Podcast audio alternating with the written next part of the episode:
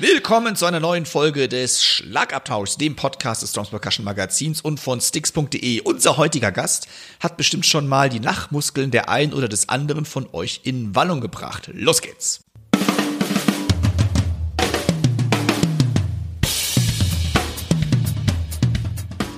Herzlich willkommen zum Schlagabtausch. Der Podcast vom Drums und Percussion Magazin. Für alle Schlagzeugbegeisterten. Wir sind Dirk Brandt und Timo Ickenroth mit Tipps und Stories und dem Allerneuesten aus der Schlagzeug- und Percussion-Szene. Viel Spaß beim Hören.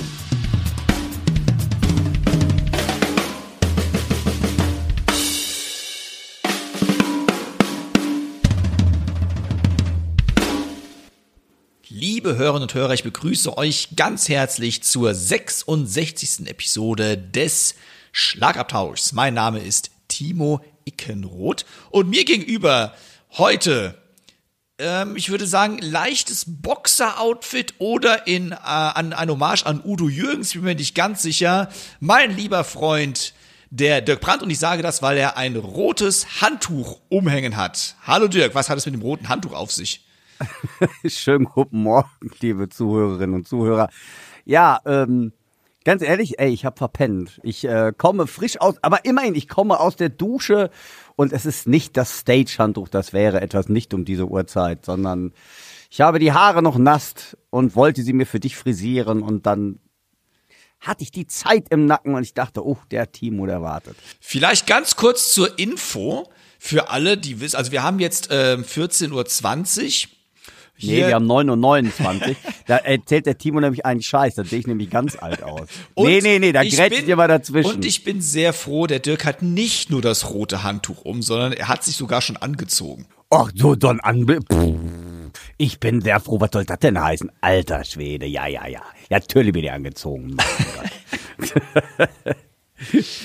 Boah, das ey, so wird man begrüßt. Ja, das ist ja schön heute Morgen wieder. Ja, toll. Ja, wird ja eine super Folge. Ich merke das jetzt schon. Geht jetzt schon ab. Ja, ich hab voll Bock. So, du hast, ja, ja, das habe ich so oder so. Ja, dann bin ich aber noch. Timo, wie ist der aktuelle Rundown?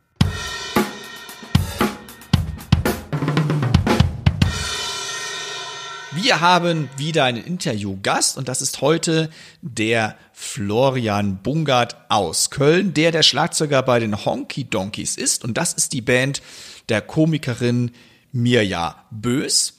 Wir haben im Gear Talk heute den Mr. Muff Muffkopf, den ich letztens noch empfohlen habe. Ich verlese eine Hörer-E-Mail und wie immer haben wir die Chefkoch-Empfehlungen der Woche.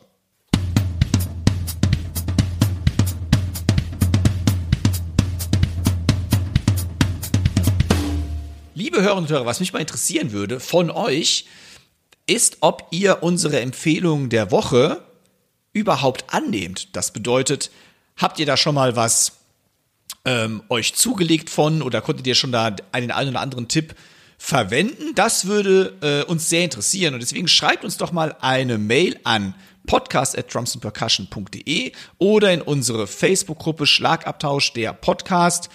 Ähm, ja, einfach mal reinschreiben, ob ihr schon mal euch etwas besorgt habt. Also ich selbst habe mir schon Sachen besorgt, die der Dirk empfohlen hat. Dazu zählt jetzt nicht die Massagepistole von damals.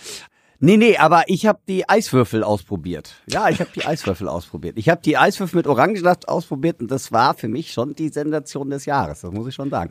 Nein, aber liebe Zuhörerinnen und Zuhörer, der Timo hat völlig recht, das ist ein, das ist ein, äh, äh, ist ein cooler äh, Move gerade. Weil ich würde mal auch interessieren, ähm, weil wir hauen euch ja immer diese Empfehlung um die Ohren und ob ihr das eigentlich cool findet oder sagt, oh, da kann ich was von mitnehmen oder, boah, interessiert mich eigentlich gar nicht. Coole Sache, Timo, finde ich auch. Lasst uns doch mal in den, ähm, wie heißt das, ja, Hörerkommentaren äh, auf Facebook oder überhaupt in den Social Media Sachen, lasst uns doch mal was da, wie ihr das Ganze findet oder auch eure Empfehlung für den Sommer oder für den Herbst, für den Winter oder fürs Frühjahr. Boah, ich habe alle vier, Jahr- ich kann alle vier Jahreszeiten. Geil. Boah, krass. Ich, Ja, wusste, du, ich wusste, dass du krass bist, aber dass du so krass bist, das ist mir neu. Habe ich gerade auch gedacht. Alter Schwede, sehr geil. Aber die Reihenfolge, hat die Reihenfolge gestimmt? Ich glaube, ich muss mal sortieren. Ja, ich bin aber mit Sommer doch angefangen, oder? Sommer, Winter, ähm, Herbst, Frühjahr. Nee, jetzt, jetzt, jetzt krieg ich nicht mehr. Ja, scheiße, Abitur mit 1 gemacht, ich wusste es. Sehr geil. Sehr geil. Ja, weiter so, Brand. Aus mir wird noch was.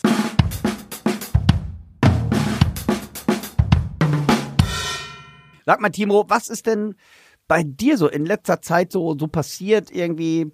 Hast du in Montabaur, ich bin echt, bin jetzt ein paar Mal an der Autobahn eigentlich am Montabaur so vorbeigeflitzt.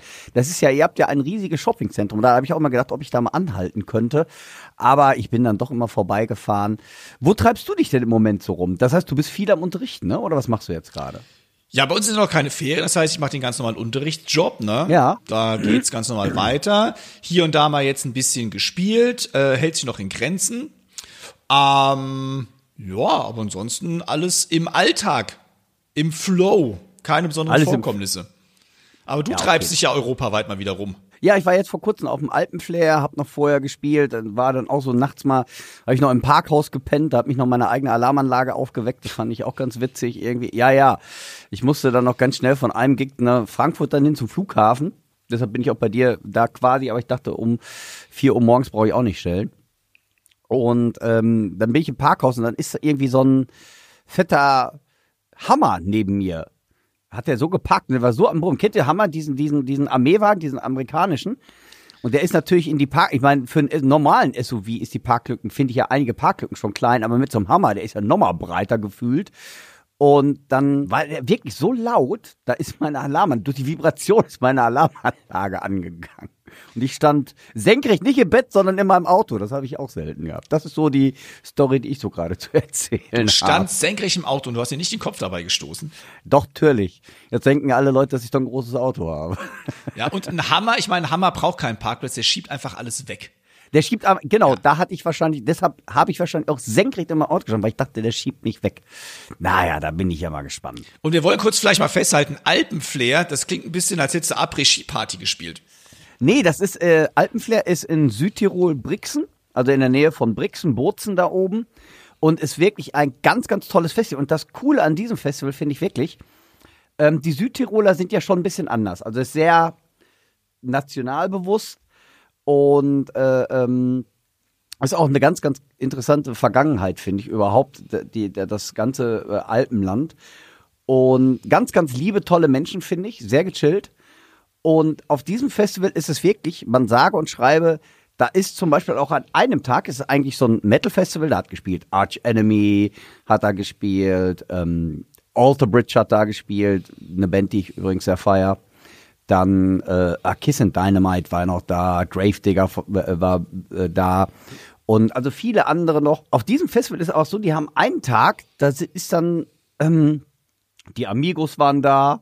Das, Auf, auch auf dem Battle Festival. Genau, das, das fand ich dann auch, also die, so Warm-up-Party. Und das ist, das, das finde ich, das ist echt das Interessante, ähm, dass die Leute das genauso feiern. Das finde ich echt eine interessante Sache. Wie jetzt zum Beispiel Rock am Ring, wo wir da gerade sind, hat zum Beispiel der Olaf von den Flippers das Festival eröffnet. Oder solche Geschichten. Oder wie die Höhner auf Wacken sind. Okay, Das- so jetzt kommt, jetzt kommt eine- meine, jetzt kommen wieder meine investigativ-journalistischen Fragen. Ja, Wenn jetzt die Amigos spielen, also die Amigos ja. sind jetzt für mich nicht als die Liveband bekannt. Nee. Haben die, Äh, also ich eine, die- die haben, haben die eine Band am Start oder ist das wirklich Pseudo-Keyboard plus Pseudo-Gitarre sozusagen? Nee, nee, nee, äh, äh, da, da ist tatsächlich eine Band am, äh, eine Band am Start. Also ich habe sie jetzt nicht gesehen. Äh, ich meine sogar am Alpenflair mussten die leider sogar absagen, weil einer krank geworden ist. Soweit ich das weiß. Aber da haben sogar Freunde schon von uns gespielt. Nein. Ja, Geilomat. ja, ja. Und bei dem Olaf von den Flippers? Auch eine Band. Ähm, äh, die, äh, soweit ich das weiß, äh, also nee, ich glaube, da hat er tatsächlich alleine gespielt, im Rock am Ring. Ich habe es nicht gesehen, ich habe es nur gehört halt irgendwie. Und ähm, ja, die die haben ja auch, das ist ja wie äh, jede normale Schlagerband, wie wir jetzt irgendwie, weiß ich nicht, Michael Holm begleitet haben oder ja, Marianne Rosenberg oder sonst irgendetwas. No? Sehr gut. Ja, ich, wie gesagt, ich finde das schon interessant. Das, ist- spricht aber wieder für die Toleranz und Weltoffenheit der Metal-Fans, dass Das- die sowas auch genau. abfeiern können. Genau, das, das finde ich ja. Oder wie die Metal-Fans auch diese Wackenfeuerwehr da abfeuern jedes Jahr. Die, ja, das sind ja die Opener meistens, glaube ich, oder? Wie war das Genau. richtig? Ne? Ja.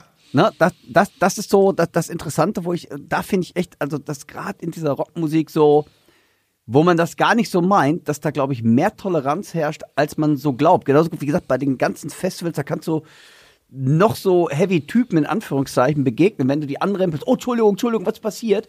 Das habe ich zum Beispiel bei Schlagerfestivals, wo ich eher, glaube ich, da hätte ich, glaube ich, eher Angst, dass ich einen auf die Fresse kriege. Nee, ohne Scheiß. Das ist dann so, da muss ich echt sagen, das ist echt völlig, völlig interessant, dass die Typen unheimlich nett und respektvoll miteinander umgehen. Das ist so, da muss ich echt für die ganzen Metalheads wirklich eine Lanze brechen. Ähm, ich kenne da echt eigentlich nur coole Typen. Ohne Scheiß. Ja, also mir würde auch niemand einfallen, wo ich jetzt denke, oh Gott, geht gar nicht. Und man sieht das auch immer wieder, oder man hört es ja auch von dir dann, wenn du direkt mit denen Kontakt ja. hast, wie du schon gerade sagst. Alles nice people. Absolutely. Bam.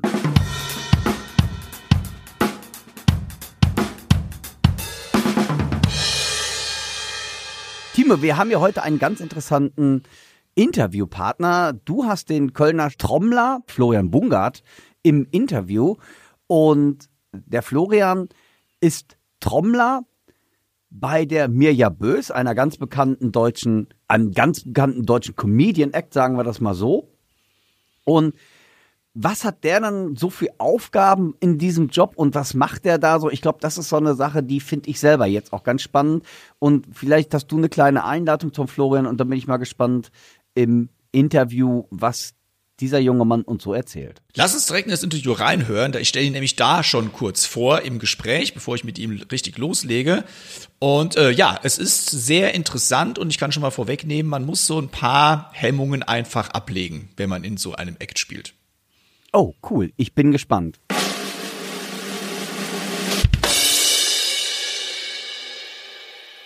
Zu Gast haben wir heute den Kölner Florian Bungard welcher auch in Köln 1975 geboren wurde. Er gewann Jugendjazz, spielte im Landesjugendjazzorchester Nordrhein-Westfalen, studierte dann Schlagzeug in Essen und Köln, unter anderem bei Spiri Karas, Thomas Alkier, Michael Küttner und im Ausland setzte er seine Studien bei Jim Payne und Jeff Hamilton fort und dem genug besuchte er noch die Musikschule Hamburg mit dem Dozenten Udo Dahmen.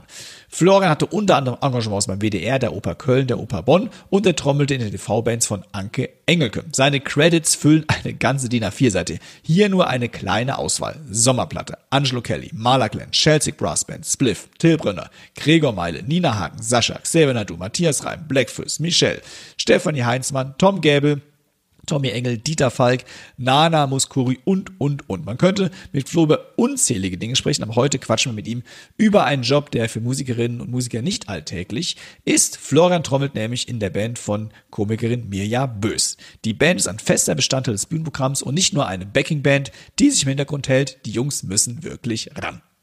Ja, ich bin sehr froh, dass es geklappt hat mit dem Florian Bunga. Der sitzt mir jetzt hier bei sommerlichen Temperaturen gegenüber in seinem Homestudio, wenn ich das richtig überblicke. Da bin ich ein bisschen neidisch drauf, kann ich jetzt schon sagen.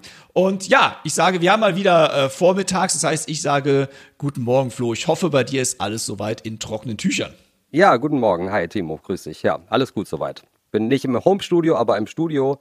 Genau, ist am anderen Ende der Stadt, aber ja, da sitze ich gerade. Wir haben ja schon in der Einleitung gesagt, warum wir dich heute hier haben. Ich meine, wir könnten mit dir über unzählige Sachen sprechen. Deine Vita ist wirklich ja, ähm, der Hammer. Also ich bin etwas erblasst, als ich mich da durchgelesen habe. Ich bin auch schon Unter sehr anderem, alt. ja, ja, so viel älter als ich bist du ja gar nicht. Das kann ich hier mal leaken. Also da trennt uns nicht so viele Jahre. Also mit wem du gespielt hast, ist äh, der Hammer in all den Jahren, was du da gemacht hast. Bei wem du auch alles studiert hast, fand ich auch hammermäßig. Also es ist relativ selten, dass wir in Deutschland jemanden finden, der äh, bei Jeff Hamilton zum Beispiel wirklich eine Zeit lang war. Ja, das war äh, quasi ein Workshop, der Butchank Jazz Workshop in äh, Port Townsend, das ist in der Nähe von Seattle. Ähm, genau, da war ich eine Woche, da hat mir mein alter Schlagzeuglehrer Spiri Karas ein Stipendium verschafft. Genau, das war dann eine Woche bei Jeff Hamilton. Genau, gab es Workshops und Unterricht und Bandcoaching und so weiter. Ja. Kommen wir aber zum heutigen Thema. Ich meine, darüber könnten wir stundenlang auch quatschen. Das ist vielleicht ein anderes Mal. Aber heute haben wir dich ja gesagt, weil du einen besonderen Gig hast, einen besonderen Job, der wirklich nicht alltäglich ist. Das ist der Job bei der Komikerin Mia Bös und da interessiert uns natürlich alle, wie kommt man zu so einem ungewöhnlichen Job bei einer der bekanntesten Comedien Deutschlands? Vielleicht kannst du es da mal aufklären, wie das zustande kommt. Ja, also das ist im Prinzip gar nicht aufregend und eigentlich so, wie ich auch in meiner, meinem, äh, meiner Laufbahn, sage ich mal, an die meisten oder fast alle Jobs gekommen bin.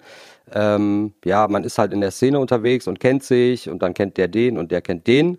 In dem Falle war es so, ähm, dass es der mein lieber Freund und Kollege Frank Sackenheim war, ein Saxophonist, der ähm, damals, glaube ich, bei, mit Mirja Bös zusammen bei den Frizzles äh, gespielt hat. Das war so eine Improvisations, äh, Improvisationsgruppe. Und ähm, da hat er irgendwann gesagt, ah, wir wollen jetzt mal hier noch mit Band und so. Und dann war ich da auch mal dabei. Ähm, das ist aber schon viele, viele Jahre her. Und dann war es, glaube ich, jetzt mittlerweile, ja, nächstes Jahr sind wir im zehnten Jahr mit Mirja Bös. Dann, ähm, genau, Mirja sagte irgendwann zu ihm, ah, ich will eigentlich mein Comedy mal auf der Bühne machen mit Musik. Und ich will auch Musik machen, ich singe ja auch. Ähm, und dann hat, hat sie zum Frank gesagt, ja, dann, wenn, dann mache ich das mit dir und du musst mir eine Band zusammenstellen. Genau, und Frank kenne ich schon aus äh, Jugendtagen. Also wir haben lange Landesjugend Big Band zusammengespielt und äh, genau, wir kennen es also, weiß ich nicht. Jetzt bin ich, wie gesagt, schon alt, 47 und äh, ja, da so als zu Studienzeiten, ne, so Anfang 20, also wir kennen es 25 Jahre und äh, haben auch ja ewig bei Tom Gable zusammengespielt. Und ja, dann war es so, dass äh, Frank eben die Band zusammengestellt hat. Und äh, ja, ungewöhnlicher Job insofern, äh, dass wir eben nicht nur quasi eine Band sind, die hinten steht und äh, halt mal einen Song spielt. Das heißt, äh, Einstellungskriterium, sage ich mal, war auch, äh, man darf sich für nichts zu schade sein und muss jeden Scheiß mitmachen. So, äh, genau. Und da Frank mich kennt, äh, hat er gedacht, da wäre ich für geeignet. und äh, genau die anderen, äh, die er gefragt hat, eben auch. Aber das war tatsächlich so ein bisschen äh, gehörte das dazu, ne? dass von Anfang an gesagt wurde, ey, das ist nicht nur, äh, ihr seid da im Hintergrund und spielt, wenn es gefragt ist, sondern ihr, ihr werdet da äh, mit, äh, mit durchgezogen. Also das, was gemacht werden muss, muss gemacht werden. So, genau. Ich glaube, ihr werdet auch ganz, ganz schön teilweise durch den Kakao gezogen. Das heißt, die Band muss manchmal ihren Kopf hinhalten für den einen oder anderen Das Gag. auch, ja, ja, genau. Ja, ja, also man wird auch manchmal schon, hier, hier meine Band, die waren früher auch mal gute Jazzmusiker und jetzt spielen sie halt bei mir und so, klar. Das, äh, aber das passiert alles auf einem, klar, fürs Publikum ist es natürlich lustig, ne, und es gibt auch manchmal auch Leute, die sagen, oh, ihr werdet da die ganze Zeit irgendwie äh, durch den Kakao gezogen, ist das denn schön für euch und so. Aber ähm, ja, man weiß ja, wie es hinter den Kulissen ist und dass es alles, alles sehr äh, respektvoll abläuft und äh, auch eine große Wertschätzung da ist. Und äh, ja, in aller Bescheidenheit sind wir ja trotzdem auch eine gute Band. Also wir liefern da ordentlich, ordentlich ab. Äh, quasi alles Profis. Ähm, ja, genau, wir können ja später noch äh, ein bisschen sprechen, was wir da genau äh, alles so neben dem Musizieren alles machen müssen. Ja. Auf jeden Fall. Also das ist eine saugeile Band, das kann ich hier nur unterstreichen. Also es sind nicht irgendwie zusammengewürfelte Jungs, die ähm, von der Straße kommen, keinen besseren Job gefunden haben, sondern das ist schon mit das Who is Who der Kölner Szene, kann man wirklich absolut äh, hier sagen. Aber wo wir gerade beim Thema sind, ähm, du hast ja schon gesagt, man ähm, Einstellungskriterium war, dass man so ein bisschen seine Hemmungen abbauen muss. Und wie weit war das für dich jetzt wirklich ein Thema, dass weil man als Schlag, gerade als Schlagzeuger ist man der, der immer schön hinten sitzt. Äh, man hängt sich die Toms manchmal bis vor das Gesicht, damit man nicht erkannt wird und so weiter und so fort. Und jetzt plötzlich steht man vielleicht nicht unbedingt alleine, aber wirklich auch trotzdem mit im Mittelpunkt. Das heißt, manchmal auch alleine. Okay, also wie, wie krass ist das die Umstellung gewesen? War das für dich wirklich so, ja komm, mache ich halt einfach, weil du einer bist, der eh locker ist und mir ist es alles egal? Oder war das wirklich so eine Überwindung? Ja, bisschen was von allem. Also ich habe äh, in der Jugend oder auch in der Schule auch schon Musical AG gemacht und solche Sachen. Das heißt, äh, das, das kannte ich schon auch, dass man nicht nur jetzt rein am Schlagzeug sitzt und spielt, sondern auch mal irgendwie was sagen muss oder was performen muss oder so. Das heißt, das war mir jetzt nicht völlig fremd. Ähm, und man wächst natürlich auch rein. Also natürlich hat man am Anfang auch Schiss und Hemmungen und, und weiß auch nicht, kann ich das überhaupt oder wird das einfach nur wahnsinnig peinlich? Ne, weil man will ja auch irgendwie, äh, es soll ja auch lustig sein, ne? Und wenn es jetzt nur lustig ist, weil es wahnsinnig peinlich ist, ja, klar, also die, die, natürlich hat man auch diese Gedanken, aber ähm, genau, dass da quasi die, die Gruppe der Band, das sind alles alte Weggefährten, das heißt, man fühlt sich da, sage ich mal, in der, in der Gruppe sicher und und man weiß ja auch, die anderen müssen es auch machen. äh, das heißt, man, man schämt es jetzt zum Beispiel auch nicht vor den Kollegen, ne? weil, wie gesagt, ich kenne die alle seit, seit ich Anfang 20 bin. Und man hat schon so viel zusammen erlebt und so viel zusammen gemacht, äh, dass man da, ja, eigentlich ist das immer, ja, wie eine Klassenfahrt quasi, ne? Und man lacht sich hinterher kaputt, was, was der wieder hat machen müssen oder, ne, wir haben ja auch Kostüme an teilweise, ne? Also teilweise irgendwelche Frauenabendkleider oder äh, gerade im aktuellen Programm gibt's ein Kostüm, das, da sehen wir aus wie so Quallen eigentlich. Das ist das, ja, also viel, viel Absurditäten, aber äh, ja, das, also eigentlich genau, man wächst so ein bisschen rein und äh, mittlerweile hat man auch irgendwie Spaß dran. Also klar denkt man manchmal, steht man dann, äh, ne, wir gehen auch oft ab, um es umzuziehen. Wir haben, glaube ich, vier oder fünf verschiedene Sachen, die wir da anhaben über den Abend verteilt. Und manchmal stehen wir dann schon hinter der Bühne und gucken uns gegenseitig an und sagen, was ist bloß aus uns geworden? Okay, und jetzt geht's weiter. Aber ja, ja, also klar, am Anfang gab es auf jeden Fall äh, Hemmung oder, oder Sorge, ob man das überhaupt kann, so, ne?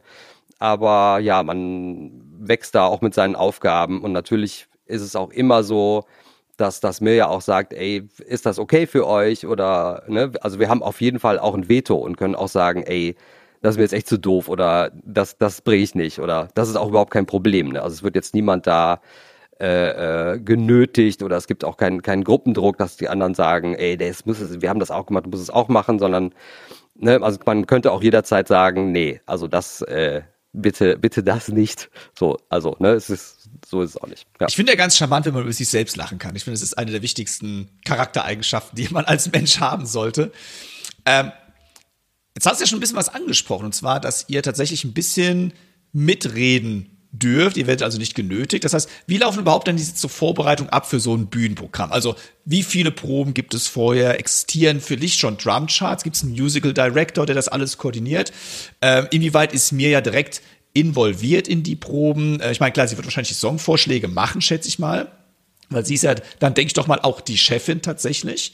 Ähm, also wie sieht so wie laufen so die Vorbereitungen ab? Genau, es ist äh, jetzt aktuell das nächste Programm in Planung. Da ist Premiere, glaube ich, nächstes Jahr im Februar oder so. Das heißt, jetzt geht es da schon langsam los, ähm, dass sie quasi ein Programm schreibt, ne, das verschiedene Themen hat zu dem Programm. Und dann, äh, also hauptsächlich äh, Philipp, äh, der Bassist Philipp Badenberg, äh, schreibt Songs, dann äh, Marc Leimann schreibt, äh, Simon Manter, Gitarrist, schreibt auch ähm, dann läuft es so ab, dass sie sagt, so, ich habe hier äh, ein Stand-up zu diesem, zu diesem Thema und zu diesem Thema brauche ich einen Song. Ne? Das heißt, dann setzt sie sich zum Beispiel mit Philipp zusammen und sagt, hier, äh, darum geht's und äh, ich habe hier vielleicht ein paar Textfragmente oder eine Refrain-Idee oder sowas.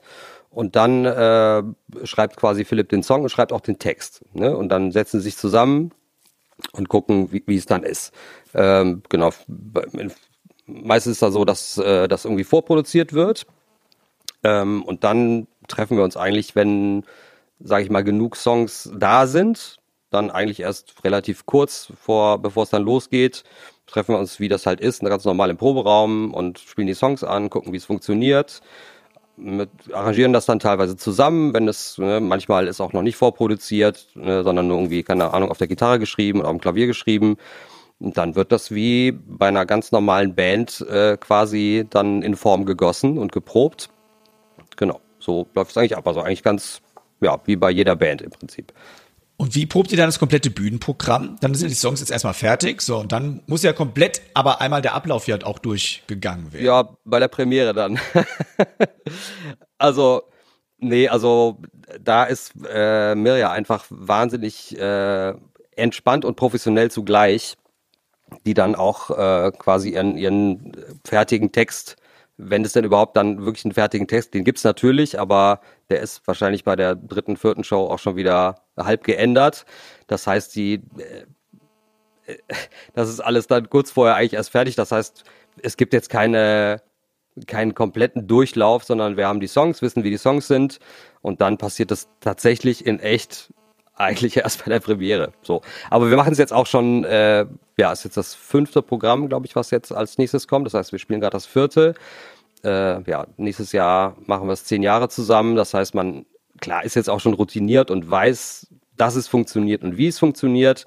Das heißt, es ist jetzt nicht so, dass man nochmal einen Saal mietet und das Ding einmal komplett durchmacht, äh, macht, sondern das, ja, tatsächlich ist es so, dass das bei der Premiere passiert. ja. Wie hoch ist denn jetzt, oder dann ist ja aber sehr wahrscheinlich der Improvisationsanteil auf der Bühne nicht gerade gering. Äh, und da, du hast ja eben auch gesagt, Mia kommt ja selbst aus dieser Impro-Ecke auch ein bisschen. Ähm, das heißt, wie viel Improvisation ist es wirklich? Sagen wir so, vielleicht mal Prozentzahlen zu nennen ist immer doof, aber vielleicht mal so ungefähr einen Anteil nennen. Und wie ist die Interaktion dann auf der Bühne selbst? Also wie spontan müsst ihr als Band reagieren? Ja, also es ist so, ich kann ja mal kurz beschreiben, wie, so, wie das Programm im Prinzip funktioniert. Ne? Also eigentlich ist es so, es gibt immer Stand-up und dann kommt ein Song, dann gibt's wieder Stand-up, der dann ne, führt dann thematisch vielleicht zum Song hin, dann kommt wieder ein Song. Ne? Wir sind auch nicht die ganze Zeit auf der Bühne, manchmal auch sind, bleiben wir da, aber meistens, wie gesagt, weil wir sehr viele Kostümwechsel haben, wieder einen anderen Scheiß anziehen müssen, ne, sind wir dann während des Stand-ups auch oft dann nicht auf der Bühne, kommen dann wieder zum Song. Und äh, der im, im aktuellen Programm ist es so, dass es einen Programmteil gibt, wo ähm, Mirja sagt, das Publikum darf sich ein Lied wünschen. Egal was. Irgendein Lied. Scheißegal.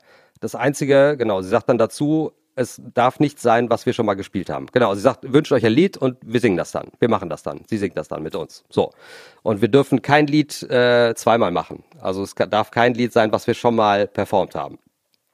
Okay, dann kommt, wird also ein Song ausgesucht ne, vom Publikum und dann äh, spielen wir das sofern wir das können. Also wenn wir es nicht können, klingt es halt dann so auch so, als ob wir es nicht können. äh, aber gut, die meiste Popmusik, gut, ne? Dann, äh, wie gesagt, alte, alles, alles erfahrene Recken in der Band. Ne? Das heißt, man alle auch natürlich viel Coverband-Erfahrung und so weiter. Das heißt, im Prinzip kennt man mehr oder weniger alles. Äh, ja, dann ist es so, dass äh, sie das singt und wir das spielen. Und dann geht's aber eigentlich erst los. Dann fragt sie äh, Musikgenres ab aus dem Publikum. Das heißt, die sagen dann, keine Ahnung, Bollywood, äh, Heavy Metal, Reggae, Ska, äh, irgendwas, Tango, so. Und dann wird also diese Liste ne, von Genres wird dann abgearbeitet. Also zum Beispiel wird sich jetzt gewünscht äh, Genre Hip-Hop und dann kommt sie zu mir und sagt, Florian, du äh, machst uns jetzt mal das gewünschte Lied in einer Hip-Hop-Version und äh, du bist aber ein Kleinkind. So. Und dann äh, muss man eben in der Situation irgendwas äh, erfinden, irgendwas raushauen. Ne? Also es kann natürlich auch sein, bei ganz vielen Songs kenne ich irgendwie, weiß ich nicht, den, den Titel des Songs, der auch dann äh, die erste Refrainzeile ist. Ja, und da endet es manchmal schon, aber das nutzt ja nichts. Also man muss dann irgendwie versuchen, da irgendwas draus zu basteln. Nur damit ich es richtig verstehe und wir alle, die dir gerade zuhören, du musst den Song nicht am Schlagzeug spielen, sondern du musst ihn singen. Richtig. Ja. Okay, das ist natürlich eine ganz andere Baustelle. Ja, das heißt, äh, dann, keine Ahnung, geht der Simon ans Schlagzeug oder, oder es gibt dann halt eben kein Schlagzeug, was bei Hip-Hop natürlich noch elender ist. äh, nein, ich muss dann nach vorne ans Mikrofon und, äh, und bitte. jetzt, jetzt, jetzt bist du dran. Ja, und das ist äh, natürlich, wie das bei Impro ist, äh, das funktioniert manchmal super. Also ne, es gibt Abende, wo wir uns, wo wir nicht mehr können, weil wir einfach auf der Bühne uns so schlapp lachen müssen, wie ab wie absurd das alles ist. Äh, es gibt natürlich auch Songs oder Abende, wo das nicht so optimal funktioniert, wo man hinterher denkt, ja, okay, mit dem Song, den kannten wir jetzt gar nicht oder konnten wir einfach, konnte man jetzt nichts Gutes draus machen oder so. Kommt auch vor, aber das ist ja auch gerade der Reiz an Impro, dass man eben vorher nicht weiß, was passiert. Ne? Und das ist oft dann so, dass äh, dann später Feedback kommt, die Leute sagen, aber das irgendwie ist das doch abgesprochen oder ihr wusstet doch, welches Lied kommt oder, oder das kann ja nicht sein, ne? dass die Leute denken, dass das, wie geht das überhaupt, ne? Ja. Aber wie gesagt, dass das, genau, es gab auch mal im älteren Programm, was hatten wir denn da? Ach genau, gab es das sogenannte Bandkörbchen. Das heißt, äh, es stand ein Körbchen auf der Bühne vorne und in der Pause durften die Leute Zettel reinwerfen mit Wünschen an die Band. Und das konnten auch nicht musikalische Wünsche sein. Ne? Das könnte auch sein, äh, äh, performe einen Lapdance äh, bei der Frau in der dritten Reihe. Irgendwie so, ne? Oder äh, sage ein Gedicht auf. Ne, wo man dann denkt, oh fuck, kenne ich überhaupt, kenne ich überhaupt irgendein Gedicht mehr als die ersten drei Zeilen, ne, wo man dann echt so anfängt, oh, hoffentlich komme ich nicht dran. Äh, genau, aber äh, das äh, kommt dann alles so. Oder man muss ein Tänzchen machen oder man muss äh, den, den Bassisten schminken. So, so ein Scheiß halt. da sind wir wieder bei der Eingangs- oder einer der ersten Fragen, die Hemmschwelle ist dann doch sehr, sehr niedrig mittlerweile. Wenn ich jetzt vorstelle, ich wäre Schlagzeuger bei so einer Impro-Show und ich müsste jetzt mal kurz äh, in Reihe drei vor einer Frau äh, tanzen. Das ist schon ja. ziemlich abgefahren, ziemlich abgefahren. Ja, aber äh, geht. ja, äh, geht. Also tatsächlich gibt's diese Hemmschwelle und die gibt's natürlich auch irgendwie immer noch, dass man manchmal denkt, so, ah, ah Gott, ne, dass man denkt, scheiße, was, was ist, was ist, wenn ich einfach jetzt was machen muss und mir fällt nichts ein oder pff, so oder ne oder stehe steh ich da und denke ja ich kenne kenn weder den Text noch irgendwas ja was mache ich jetzt ne? Klar ist das dann manchmal so ein bisschen aufregend das ist auf jeden Fall der aufregendste Teil im Programm aber hinterher dann meistens auch der der am meisten Spaß gemacht hat ne weil der, der Rest ist natürlich, ne, das Programm ist ja immer gleich. Man kennt das, wenn man lange auf Tour ist mit dem Programm, ne, irgendwann kennt man das natürlich. Äh, und das ist halt eben immer neu und das hält es auch immer äh, schon auch spannend, die ganze Geschichte. So, jetzt haben wir über den Improvisationsanteil gesprochen, der, der sehr, doch sehr groß ist, äh, einen großen Anteil hat. Aber es gibt natürlich auch mal Fernsehaufzeichnungen.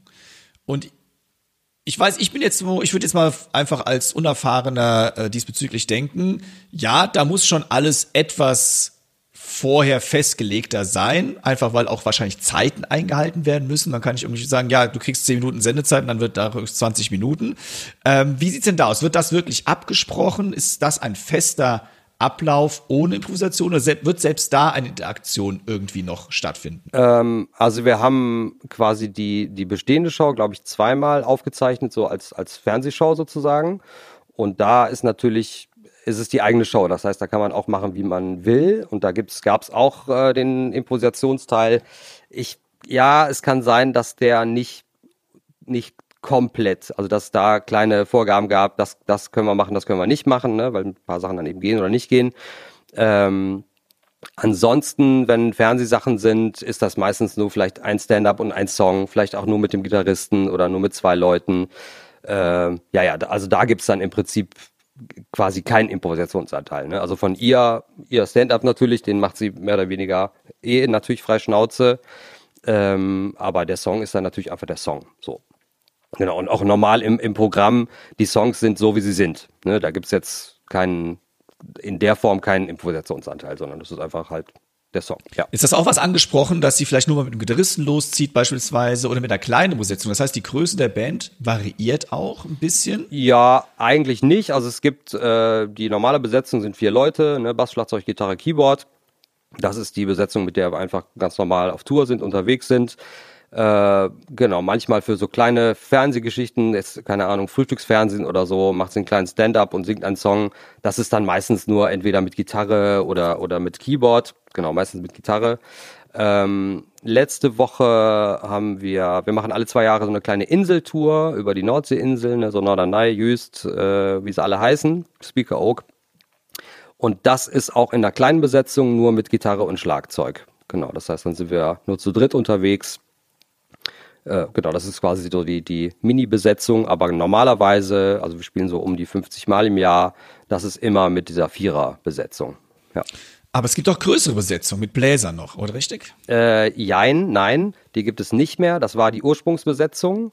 Ähm, und äh, das ist natürlich auch, auch mit einem Corona-Opfer gewesen ähm, genau, unterschiedliche Faktoren, dass irgendwann einfach die Band verkleinert wurde. Das heißt, die Bläser gab es dann irgendwann nicht mehr. Ich glaube jetzt seit dem, ja, dieses und das letzte Programm schon nicht mehr.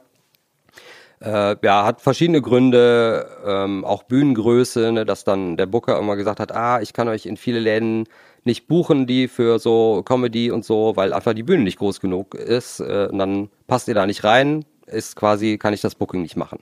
Das war ein Faktor. Dann war natürlich auch ganze Corona-Misere natürlich, danach die Verkäufe eingebrochen, das heißt kleinere Läden, ne? dann haben wir wieder das Thema, wir müssen in kleinere Laden gehen, reicht die Bühne nicht, so. Ne? Natürlich sechs Musiker bezahlen oder vier Musiker bezahlen und so weiter, kannst du dir vorstellen. Ja, das heißt jetzt die aktuelle Besetzung sind vier Leute, ja. Der wirtschaftliche Faktor mal wieder. Natürlich. Der gehört dazu. Ist, ist, ist doch ein Business. Absolut. Wie sieht denn jetzt mal so ein, ne, ein Ablauf vor so einer normalen Show? aus? Das heißt, ihr seid auf Tour. Ähm, ich denke mal, wahrscheinlich oft am Wochenende, vielleicht auch nicht immer komplett die Woche dann durch. Kann aber auch was wahrscheinlich passieren. Das heißt aber, sag mal, sowas, beschreibt mal so einen normalen Tagesablauf, wenn ihr jetzt nicht auch vor Ort spielt bei euch in Köln, sondern zum Beispiel, ich nehme einfach mal irgendeine Stadt raus, zum Beispiel in Kiel. Okay, genau. Also es, ne, es ist meistens so, dass wir immer so kleine Blöcke haben. Das sind dann äh, zwei Shows oder drei oder vier, ne, maximal vier. Wenn es vier sind, dann ist es eigentlich fast immer Donnerstag bis Sonntag. Ähm, genau, dann, wenn es, wir haben so die Regel, ab 200 Kilometer fahren wir nicht zurück, ne, nach Köln zurück, sondern äh, übernachten. Das heißt, wenn wir jetzt eine, eine Tour haben, keine Ahnung, Hamburg, Kiel, äh, Bremen, äh, Schleswig oder so, ne? Dann ist es so, dass wir ähm, den größten Teil äh, des Equipments äh, ist, steht bei mir ja in der Garage, also bei ihr zu Hause sozusagen. Also ich habe auch mein komplettes Set da, das heißt, ich hab, muss reise da nur mit meinem Stocktäschchen dann an und meinem Koffer. Ne, der Rest ist alles komplett vorhanden. Ne, das lasse ich auch immer da. Das ist quasi das Mirja Bös Besteck. So. Ähm, genau. Und auch wir nehmen auch ein eigenes Mischpult mit, einen eigenen FOH mit, einen eigenen Mischer mit. Ähm, genau, die anderen bringen teilweise ihre Sachen mit, weil sie zwischendurch brauchen. Ich habe das Glück, dass ich alles doppelt und dreifach habe. Deshalb kann ich da einfach ein Setup da lassen. Äh, ja, dann läuft so, da wir treffen uns dann da und ähm, zu Anfang haben wir immer noch einen, so einen Sprinter gemietet und aber Mirja hat vor ein paar Jahren einen gekauft. Das heißt, wir haben sozusagen unseren eigenen Tourbus, der auch bei ihr steht. Das heißt, wir treffen uns dann da mittags, äh, laden den Bus ein und dann geht's los. Und dann fahren wir alle zusammen, fahren wir dahin und äh, ja, laden aus, machen Soundcheck, spielen, bauen ab, laden es in den Bus, fahren zum Hotel und weiter geht's. Ja, so läuft's ab. Ihr seid also eure eigene Backline. ja, genau. Ja, also nicht, nicht, man kann sich das vielleicht nicht für die einen oder anderen, die es vielleicht nicht so sehr kennen, nicht so super luxuriös vorstellen. Das heißt, es baut keiner für euch auf, es lädt keiner für euch den Bus, sondern ihr seid äh, alles in einem, halt eine Touring-Band. Richtig, genau. Wir fahren selber den Bus. Also Mirja fährt auch den Bus, ne? Die sagt auch mal, so, ich fahre jetzt und so. Das ist alles da, ist man einfach eine gleichwertige Truppe sozusagen. Ja. Was ich auch wieder sehr sympathisch finde. Ja, total. Muss ich sagen. Ja.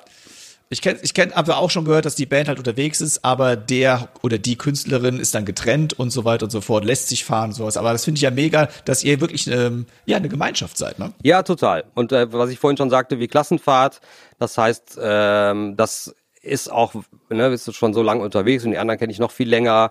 Das ist schon eine richtig äh, familiäre Angelegenheit. Ne? Man äh, mittlerweile ist natürlich auch, ne, kennt man sich auch privat, natürlich auch Mirja kennt man dann besser.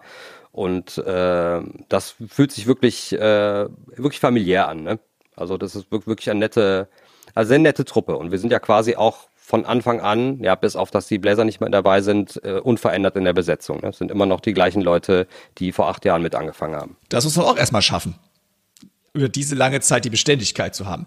Da kommen wir noch zum anderen, was du auch eben schon mal angesprochen hattest, ähm, das Thema Subs. Was ist denn, wenn jetzt wirklich mal einer ausfällt, aus zum Beispiel Krankheit oder familiären Gründen oder sonst was. Ich meine, es ist wahrscheinlich nicht einfach, jetzt hier einfach mal zu sagen, so, das ist ja kein 0815-Job, wie wir jetzt auch gehört haben.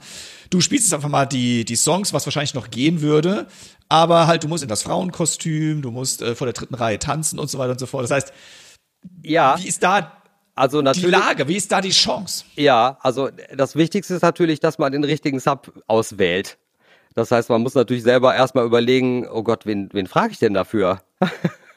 Wer ist denn da? Wem kann ich das denn zumuten sozusagen? Äh, jetzt musikalisch ist das ist das äh, so Popschlager, würde ich mal sagen. Ne? Das ist jetzt überhaupt kein Hexenwerk. Das heißt, es gibt natürlich auch Mitschnitte von den Shows. Das heißt, ich ich äh, schicke dem Sub dann einfach die Songs. Ne? Wenn es Leadsheets gibt, schicke ich dem Leadsheets. Also musikalisch, das das ist das kleinste Problem. Äh, das andere ist eben wirklich jemanden zu finden. Äh, und wir hatten auch schon die Situation, dass jemand äh, einen Sub angefragt hat, dem die Songs geschickt hat und dem nicht so richtig alles rausgelassen hat, was da noch alles so dazugehört. Und der dann, was, das muss ich jetzt? Ja, ja, das musst du jetzt anziehen. Ja, komm, das muss ich jetzt. Mach doch. Muss ich das wirklich anziehen? Ja. Okay. Also dann so ein bisschen so, ach krass, wo bin ich denn hier gelandet? Äh, ja, Genau, aber wie gesagt, ich, die Leute, die dann für mich spielen, ne, es, es kommt ja auch vor, dass man, keine Ahnung, hast eine andere Tour oder hast was anderes vorher zugesagt. Und auch da ist, ist Mirja aber total entspannt auch und sagt, ey Leute, wenn ihr was anderes habt, wenn ihr irgendwas machen müsst oder machen wollt, ey, macht das. Wir, wir kommen schon klar. Ne, wir hatten auch schon mal. Das ist auch ja, mega. Ja, also äh, ich kann, muss wirklich sagen, dass eine unfassbar loyale, nette, tolle Chefin ist. Das ist wirklich äh, ein großes Glück. Ich meine, deshalb sind auch natürlich alle noch die ganze Zeit dabei. Ähm, ja, mit, mit genau mit den äh, Sub-Geschichten äh, gab es auch schon mal den Fall, dass wir, ich glaube, da war der Dirk, der Keyboarder, kurz, ganz kurz, kurzfristig krank. Wir haben auch schon bei der Show nur zu dritt gespielt. Also das äh, geht dann auch zur Not. Aber es gibt mittlerweile quasi feste Subs für, für alle Stellen, die auch äh, schon wissen, die wissen, worum es geht und wie der Hase läuft. Und äh, ja, ja, das, das funktioniert gut. Das klingt wirklich nach einem, eigentlich, äh, das, was nach einem sehr witzigen Job, der auch Spaß macht, selbst nach den, all den Jahren, weil immer wieder was Neues auch birgt und dieses familiäre Verhältnis natürlich auch mega. Also vielen Dank, dass du uns jetzt mal hier die Auskunft darüber gegeben hast, ja, wie das ist, wie das so ist, in solch einer Band zu spielen. Wie gesagt, außergewöhnlich ist es allemal, aber du machst ja nicht nur exklusiv das, hier haben wir jetzt auch schon gehört. Du hast auch sehr viel in der Vergangenheit schon gemacht. Äh, du warst ja auch schon im TV unterwegs mit Anke Engelke und so, und so weiter. Aber was sind denn in deiner anderen aktuellen Projekte? Wo kann man dich sehen? Was machst du denn sonst noch so im Moment? Genau, ich äh, habe äh, eine neue eigene Band gerade, die heißt Saving Ted. Das ist mit, mit drei Jungs. Da äh, haben wir vor einem Dreivierteljahr ungefähr angefangen und schreiben gerade und proben viel und haben aufgenommen. Ähm, haben jetzt vier Songs fertig, sind jetzt an den nächsten vier und wenn die fertig sind, dann werden wir es auch veröffentlichen und damit sicherlich auch dann live spielen. Genau, das ist das, was ich jetzt hauptsächlich nebendran mache. Dann äh, spiele ich auch schon seit vielen Jahren mit dem äh, bei Stefan Knittler, so ein Kölner Sänger. Da gibt's ein Projekt, das nennt sich Pop Kölsch. Das heißt, das sind äh, quasi Welthits ob Kölsch, könnte man sagen. Das heißt, die Texte sind dann auf Kölsch übersetzt.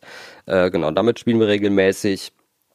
Dann äh, war ich ja auch lange Jahre jetzt mit Angelo Kelly und Family unterwegs. Mit dem, den kenne ich auch schon sehr, sehr lange. Der hat damals ähm, ersten Soloplatten gemacht, so 2006 bis 2008. Da waren wir schon mal ein paar Jahre auf Tour zusammen. Und ähm, dann, glaube ich, vor vier Jahren, genau, vor Corona, es gibt immer vor Corona, nach Corona, ne? Ja, schlimm, schlimm sowas. schlimm, schlimm, das zu sagen. Äh, genau, hat der, ist er auch wieder getourt mit seiner ganzen Familie, also mit seinen fünf Kindern und seiner Frau. Da war ich in der Band. Und das haben wir auch gemacht bis letztes Jahr. Also letzten Jahr im Sommer gab es die letzte Tour mit der Band und dann äh, haben die Kinder aber gesagt, so, äh, für uns äh, war es das jetzt, wir wollen eigentlich nicht mehr. Und Angelo hat dann gesagt, okay, dann äh, ist sozusagen dieses Projekt erstmal, gibt's nicht mehr. Ähm, jetzt ist aber so, ich darf noch nicht allzu viel verraten, weil es noch nicht in trockenen Tüchern ist. Aber es wird nächstes Jahr äh, eine Platte geben vom Angelo und dann äh, auch eine, eine große Tour nächstes Jahr. Äh, ja, das ist so das, was jetzt ansteht als nächstes. Und dem nicht genug. Du bist ja, ich meine, je, ich glaube, die meisten von uns äh, können sagen, ich wäre froh, wenn ich mal so Jobs hätte. Aber es hat dir nicht gelangt. Nein, sondern nebenbei oder vielleicht auch nicht nur nebenbei betreibst du noch ein Café in Köln. Wie bist du, wie bist du denn dazu gekommen? War das so ein, war das ein Ausgleich für? Ich sagte, ey, ich brauche noch was anderes als nur Musik machen? Oder warst du schon immer in so einer Gastrofamilie drin? Oder war das Pandemie begründet auch? Weil du hast ja gerade richtig gesagt, es gibt leider vor und nach der Pandemie. Also war das auch so ein Pandemie-Ding, wo man sagte, ey, nur, sag mal, jetzt, auch wenn das doof klingt für uns, aber nur vom Schlagzeugspiel alleine kann ich mich nicht mehr drauf verlassen ich muss noch was anderes machen. Wie kam es denn zu dem Café? Ja, äh, folgendermaßen kam es dazu. äh, genau, das ist das Café Schmitz in Köln am Hansaring. Das äh, gibt es, glaube ich, schon Jahrzehnte, 60 Jahre oder sowas. Und äh, meine Frau hat da gearbeitet. Äh, ich glaube, seit 2000 auch schon, also mittlerweile seit 23 Jahren arbeitet die da. Und ähm, dann hat, glaube ich, vor acht Jahren oder so die äh, Vorbesitzerin gesagt, sie, sie mag nicht mehr. Ich glaube, ihre Mutter war gestorben, sie ist Französin, hat gesagt, ich gehe zurück nach Frankreich, ich will den Laden äh, abgeben. Und hat dann äh, meine Frau und einen Kollegen von ihr gefragt, ob die das übernehmen wollen. Und das war irgendwie ein günstiger Moment. Wir haben auch zwei Kinder und die waren schon aus dem Gröbsten raus. Sie sind jetzt äh, 18 und 20. Ähm, genau, da war damals so die Phase, waren die so ja 12, 13, dass man sagen konnte, okay, die brauchen jetzt keine, ne, die sind jetzt nicht mehr klein, das heißt jetzt, ne, ist ein guter Moment, sowas zu machen. Und dann hat sie halt entschieden, das äh, mit dem Kompagnon zusammen zu übernehmen. Und der sagte von Anfang an, er macht es maximal zehn Jahre oder er macht es zehn Jahre und dann wird er sich weiter orientieren. Und da dachte ich schon, okay, mh, hm, wenn der in zehn Jahren sagt, äh, ich gehe raus, vielleicht steige ich dann mit ein, so als zweites Standbein. Ne? Vielleicht habe ich in zehn Jahren keinen Bock mehr, irgendwie 150 Tage im Jahr durch Deutschland zu kacheln. Ne? Das ist so ein bisschen, finde ich, das, was am Musikerdasein manchmal, also ich will jetzt nicht jammern oder so, aber das ist manchmal, wo man denkt, boah, ich, wie viel, ich kenne einfach jede Raststätte in Deutschland und verbringe so viel Zeit irgendwo auf der Autobahn und so.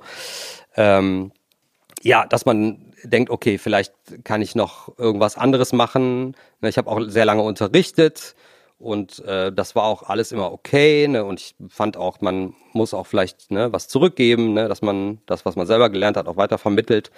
Und das habe ich auch 15 Jahre gemacht und dachte, ah, vielleicht kann ich dann einfach auch dann gar nicht mehr unterrichten. Wäre das nicht vielleicht auch was ganz Schönes? Naja, es war dann so, dass der äh, Kompagnon, der das mit meiner Frau zusammen gemacht hat, schon nach vier Jahren äh, die Nerven verloren hat und gesagt hat, nee, äh, ich will, ich steige jetzt aus. Ja, und dann war eben die Frage, hm, was machen wir jetzt? Meine Frau hat gesagt, ja, hm, also alleine schaffe ich es nicht. Jemand anders mit reinnehmen, weiß ich auch nicht. Ja, und dann habe ich gesagt, okay, dann passiert es eben jetzt schon.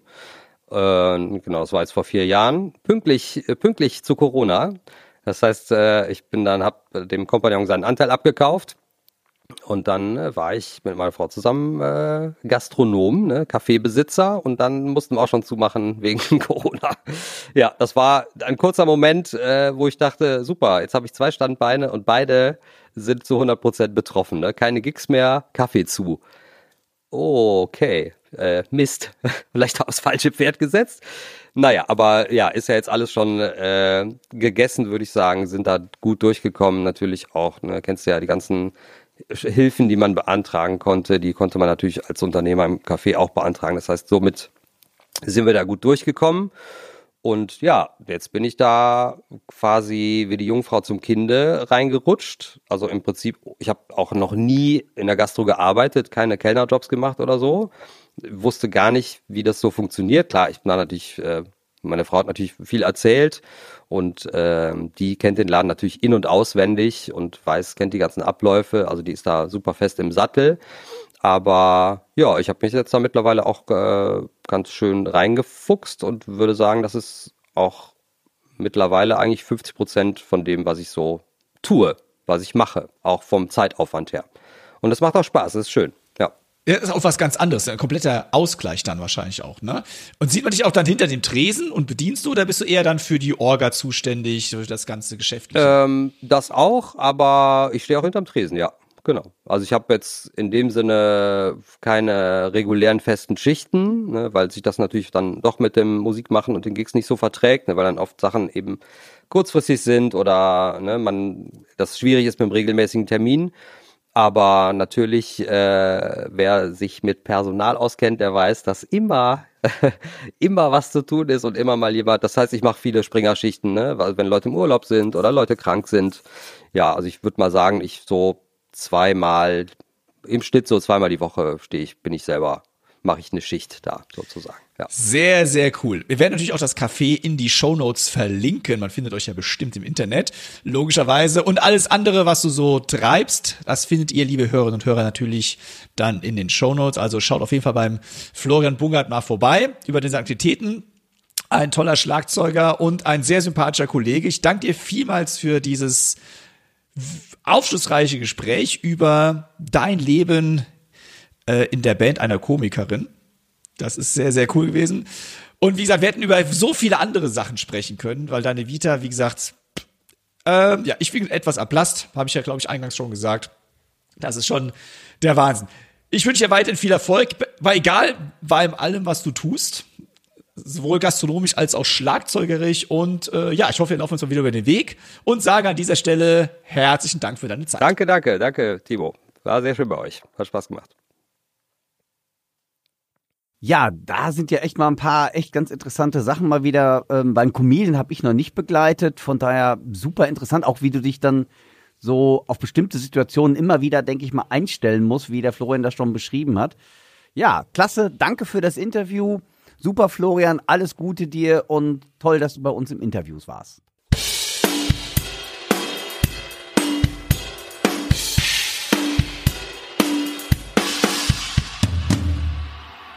In der Episode 64 habe ich äh, den Mr. Muff Muffkopf empfohlen. Das ist dieser Überzieher für einen Bassdrum-Beater.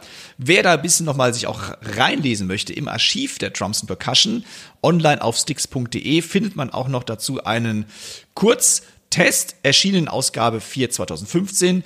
Ihr wisst ja, das Archiv ist für alle Abonnentinnen und Abonnenten kostenlos. Alle anderen müssen gegen einen kleinen Obolus dort dann die Artikel runterladen. Und der Muffkopf habe ich, wie gesagt, deswegen war es meine Empfehlung, ist ein klasse Tool, das den Klang einer Bassdrum in 0, nichts verändert. Es ist eine schnelle und einfache Möglichkeit, die Bassdrum zu dämpfen und einen warmen, vintageartigen und natürlich auch gedämpften Sound zu erzielen.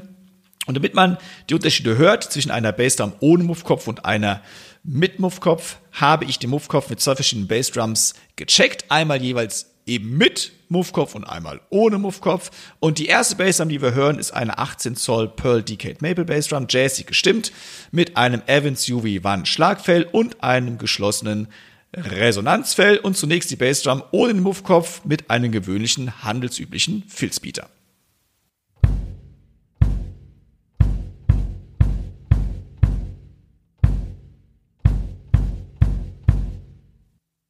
Nun ziehe ich den Muffkopf ganz einfach über den eigentlichen Beater und mit der angebrachten Kordel fixiere ich ihn. Damit alles an seinem Platz bleibt, wurde ein praktischer Kordelstopper angebracht. So könnt ihr sicher sein, dass der Muffkopf fest sitzt und nicht verrutscht. Dank der weichen Kunstpelzoberfläche wird der Attack des Beaters gedämpft und die Bassdrum klingt anschließend mehr mittenbetont und wärmer.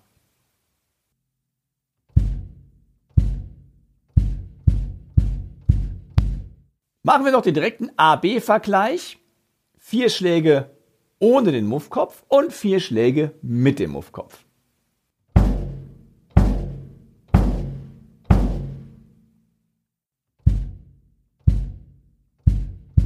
Lasst uns nun mal hören, wie der Muffkopf mit einer anderen Bassdrum klingt. Diesmal habe ich hier eine 20 x 14 Zoll Pearl Masters Reserve Bassdrum mit einem Evans E-Match Schlagfell und einem Resonanzfell mit einem Loch stehen.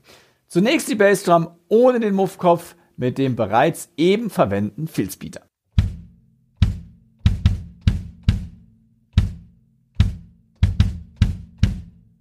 Nun die gleiche Bassdrum und der gleiche Beater, nur mit dem übergezogenen Muffkopf.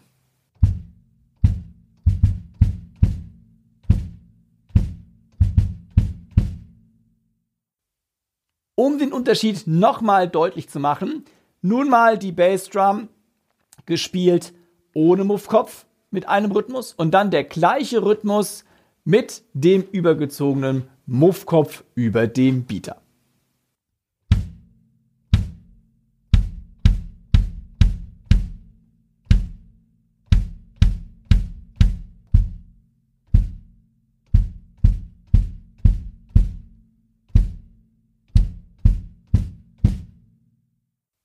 Der Muffkopf passt auf alle gängigen Bieter und dank des flexiblen Zugbands könnt ihr ihn ganz einfach an die individuellen Bedürfnisse anpassen. Unzählige Schlagzeuger schwören bereits auf den Muffkopf, um den perfekten Sound in allen musikalischen Situationen für ihre Bassdrum zu erzielen. Ein Antesten lohnt sich allemal. Preislich liegt der Muffkopf Stand Juni 2023 bei um die entspannte 30 Euro.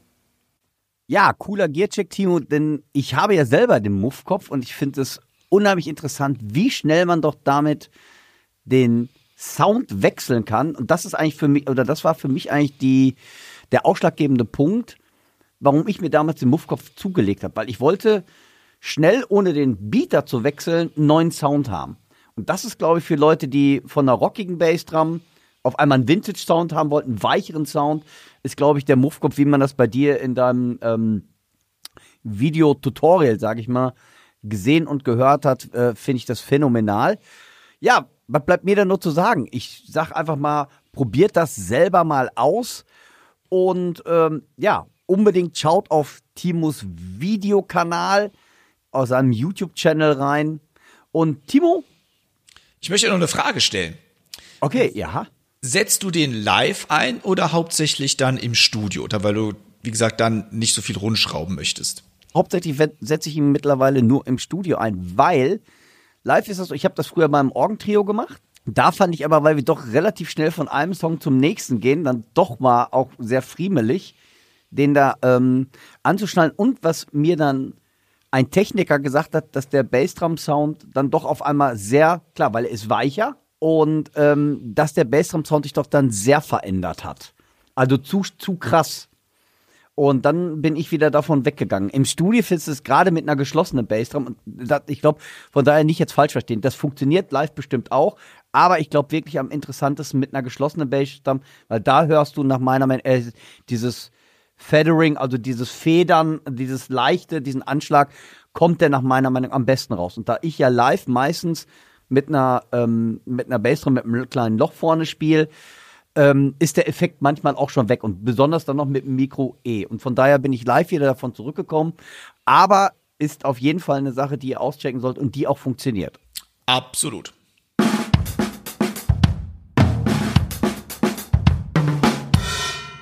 Uns erreichte eine E-Mail, diese wurde geschickt an podcast at drumsundpercussion.de. Das ist ja die Adresse, über die ihr den Dirk und mich direkt unmittelbar erreichen könnt. Da freuen wir uns natürlich über eure Nachrichten. Und ich möchte diese E-Mail, die uns erreicht hat, gerne verlesen. Der Daniel schreibt. Hi Timo, hi Dirk. Vielen Dank erst einmal für die letzten beiden Folgen Schlagabtausch. Vor allem die Interviews bzw. die Gäste, die ihr da hattet, waren unglaublich inspirierend. Zudem finde ich es super, dass ihr euch wirklich so viel Zeit für die beiden genommen habt. Für den Sounddesign Workshop würde ich mich im Übrigen sehr interessieren. Beste Grüße, Daniel.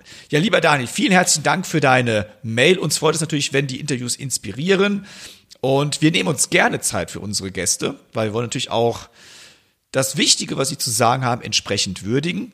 Und der Daniel spricht noch den Sounddesign Workshop an. Ihr erinnert euch vielleicht an das Interview mit dem Dom Rivinius, der an ein paar Songs von Taylor Swift beteiligt war mit seinen Drum Parts. Und der hat ja gesagt, er würde, wenn das Interesse da ist, einen Sounddesign Workshop gerne anbieten. Das Kontaktformular dazu werden wir nochmal in die Show Notes verlinken. Und wenn ihr auch Interesse daran habt, wir sammeln im Moment noch, dann schreibt euch in die entsprechende Liste ein und sobald wir was wissen, werden wir euch dann darüber informieren, was so ansteht. Und wie gesagt, schreibt uns weiterhin fleißig an podcast@dropsandpercussion.de.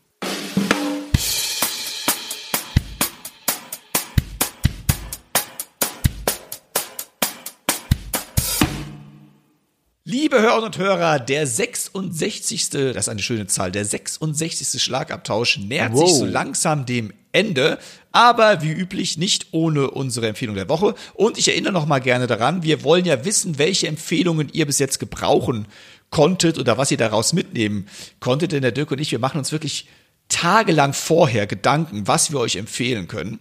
Also vor allem an dem Orangensaft mit Eis habe ich lange gefeilt. Lange. Oh, das habe ich, das, da habe ich echt überlegt. Das war schon ein kleiner Geniestreich. Also das, das, das, das hast du schon richtig gesehen, Dirk.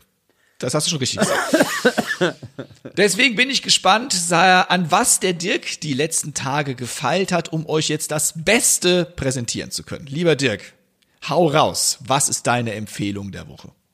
Meine Empfehlung der Woche ist diesmal Musik und eine Scheibe von einem Spanier. Und zwar heißt der Rosco Martinez. Die Platte heißt Neon Moonlight. Und da auf dieser CD ist für mich eines, eines der vielen schönsten Filz von Vinny Colaiuta drauf. Und die, die CD ist tatsächlich veröffentlicht worden 1994. Und ähm, Label ist Zoo Entertainment und Winnie spielt da einfach unfassbar. Das ist eine Popproduktion und das ist so der haut da so bei diesem ein Stück Neon Moonlight ein Fill raus. Das ist einfach so nach so einem Breakdown, wo du einfach nur denkst, hätte ich nie so gemacht. äh, also wirklich Wahnsinn, das ist eine, das ist, ähm, die, auf, auf YouTube kann man die CD, wenn ihr die so nicht mehr kriegen solltet, bestimmt nochmal ähm, anschauen. Aber das ist für mich einfach, wenn ihr diese CD nicht, weil ist Pop-Drumming, was immer noch heute aktuell ist, da laufen Drummaschinen mit, da spielt er zu einer Drummaschine mit und sowas. Mörder-Drum-Sound und ja, und einfach typisch Winnie genial getrommelt. Das ist so, ja, ganz interessant. Also das ist für mich die Empfehlung der Woche diesmal. Ihr hört nun einmal den Film einer Interpretation von mir. Und zwar ist das aus meinem YouTube-Video Drummy Phil Sunday Tutorial Nummer 10. Aber so bekommt ihr mal einen kleinen Eindruck, wie der Phil denn in etwa klingt.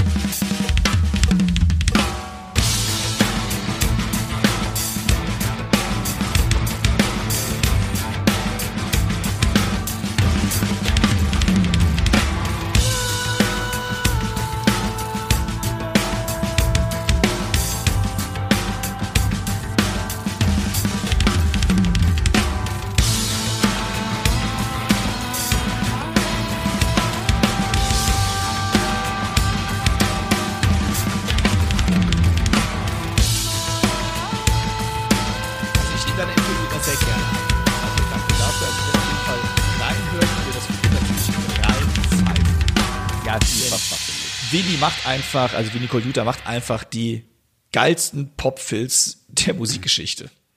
Ja, besonders der haut die auch so raus. Bei mir ist, habe ich, oder bei vielen habe ich dann oft auch immer den Eindruck, das ist so ein bisschen, was ja auch richtig ist, konstruiert. Manchmal überlege ich mir ja auch bestimmte Sachen. Und bei ihm klingt es wirklich so, der hat das jetzt, sage ich mal, so, boah, provokant so dahin gerotzt. Und es, äh, ja, aber dadurch ist es auch einfach, wo man denkt, boah, kann man doch nicht bringen jetzt. Doch, kann man. Wobei ich auch sagen muss, ich bin mir eigentlich zu 99% sicher, dass Winnie immer in, dem musikalisch, in der musikalischsten Art und Weise trommelt, wie er nur kann. Ja.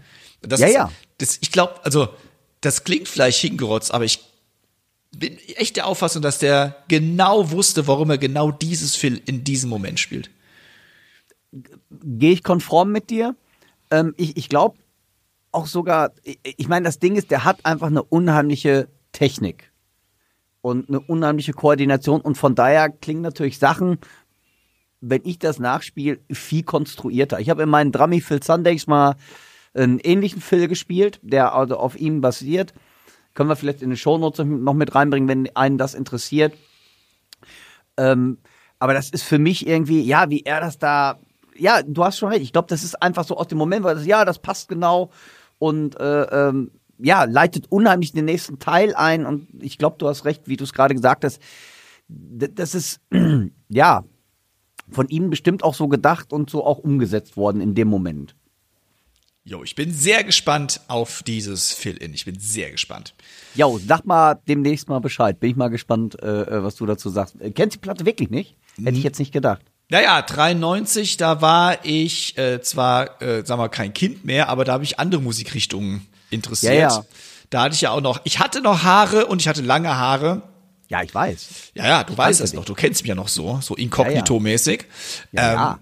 Und da habe ich an Popmusik, Popmusik war verpönt. Ach so, okay. Das war Mainstream, geh weg damit. Je unbekannter die Band, desto besser. Ähm, und ich habe ja noch vor Jahren mir mal so eine Platte angehört, die ich damals gekauft hatte. Es war echt grottenschlecht, ne, weil ich mir da reingezogen habe. Also musikalisch Geil. und Aufnahmeproduktionstechnisch. Aber damals musste einfach, die durfte eigentlich keine einzige CD verkaufen, sonst war die, war die schon zu kommerziell, die Jungs oder Mädels. Geil. Ähm, ich empfehle was ganz anderes. Ich wollte gerade sagen, was hast du denn für uns? Ich empfehle einen Verein. Und Oh, zwar ist den Verein Kids Love Music. Der Verein Kids Love Music ist ein Sozialfonds, welcher sich Kindern, Jugendlichen, die das 18. Lebensjahr noch nicht vollendet haben und deren Eltern widmet, die es sich finanziell nicht leisten können, die Teilnahme an außerschulischen Bildungsangeboten wahrzunehmen. Und Kids Love Music unterstützt die Kinder und Jugendlichen finanziell benachteiligte Eltern durch die Bezuschussung von Unterrichtsgebühren. Wenn man daran Interesse hat, bewirbt man sich mit einem Förderantrag. Und der Sozialfonds übernimmt bei Gewährung des Antrags von 20 bis 40 Prozent der Unterrichtsgebühren, bei 20 Prozent maximal 20 Euro, bei 40 Prozent maximal 30 Euro. Und begründete Härtefälle werden mit bis zu 60 Prozent und höchstens 45 Euro pro Monat gefördert. Dabei ist die Dauer der Förderung auf ein Jahr begrenzt und nach Ablauf eines Jahres werden sowohl die Fortschritte der Schülerin oder des Schülers als auch die noch bestehende Bedürftigkeit neu beurteilt. Letztere muss von der antragstellenden Familie erneut und aktiv nachgewiesen werden. Und der Fonds speist sich durch Spenden von Wirtschaftsunternehmen, Musikschulen und Privatpersonen. Zudem organisieren Musikschulen aus dem Bundesverband der Freien Musikschulen e.V. regelmäßig Benefizveranstaltungen und deren Erlöse werden dem Fonds zugeführt. Unterstützen kann man den Sozialfonds jederzeit durch eine Einmalspende oder auch die Übernahme einer Musikpatenschaft für ein Kind. Und alle nötigen Anträge findet man auf der Homepage von Kids Love Music. Der Link ist natürlich in den Show Notes. Ich finde das eine super Sache, weil so einfach wie wir eben gerade gehört haben, sozial benachteiligten Kindern und Jugendlichen der Zugang zum Instrumentalunterricht ermöglicht wird, weil wir alle wissen, wer Instrumentalunterricht bekommt, das ist nicht gerade günstig und nicht ja. jeder kann es sich leisten und ich bin schwer dafür, dass man es eben nicht als eine elitäre Sache haben, sondern dass man auch Leuten es ermöglicht, die erstmal finanziell nicht so ordentlich dastehen, dass sie die paar Euro, und es sind nicht ein paar Euro, sondern diese Euros einfach mal kurz aus der Portokasse bezahlen können. Deswegen unterstützt bitte diesen Verein Kids Love Music. Je mehr Leute dort unterstützen, desto mehr Kinder und Jugendliche können eine Förderung auch bekommen. Super Sache, absolut unterstützenswürdig und ja, coole Empfehlung.